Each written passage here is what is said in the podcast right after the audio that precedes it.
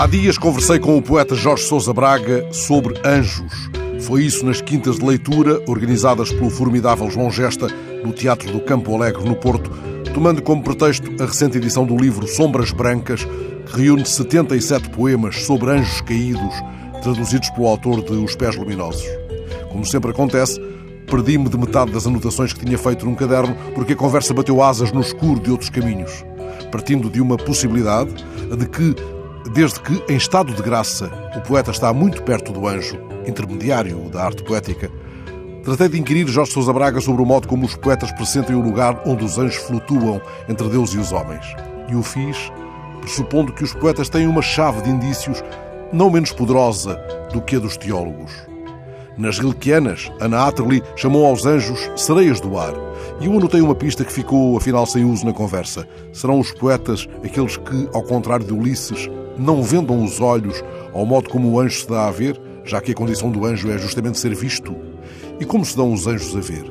Como uma estrela no escuro ou como uma sombra, já que no grego antigo anjo quer dizer sombra de Deus.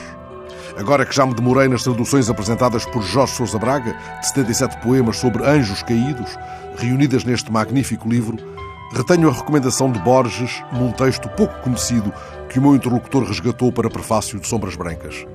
Temos que preservar os anjos, são as últimas divindades que nos restam e, como se não bastasse, voam. Estarão os anjos em perigo de extinção?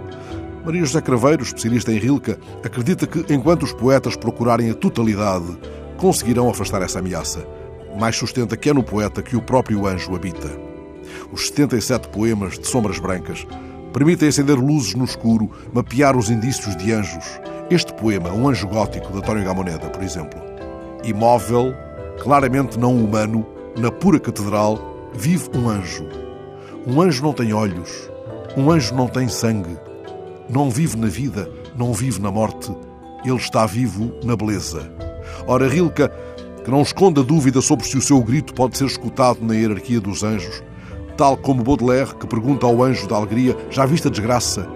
Encontra na beleza, na beleza dos anjos, a confirmação de que todo anjo é terrível. Não assim o anjo do poema de Sete Faces de Drummond. Quando nasci, um anjo torto, desses que vivem na sombra, disse: Vai, Carlos, ser gosto na vida. Adélia Prado pegou no mote, com licença poética. Quando nasci, um anjo esbelto, desses que tocam trombeta, anunciou: Vai carregar bandeira. Ela ironiza: Vai ser coxo na vida é maldição para o homem. Mais tarde, uma canção de Chico Buarque continuou a esticar a corda.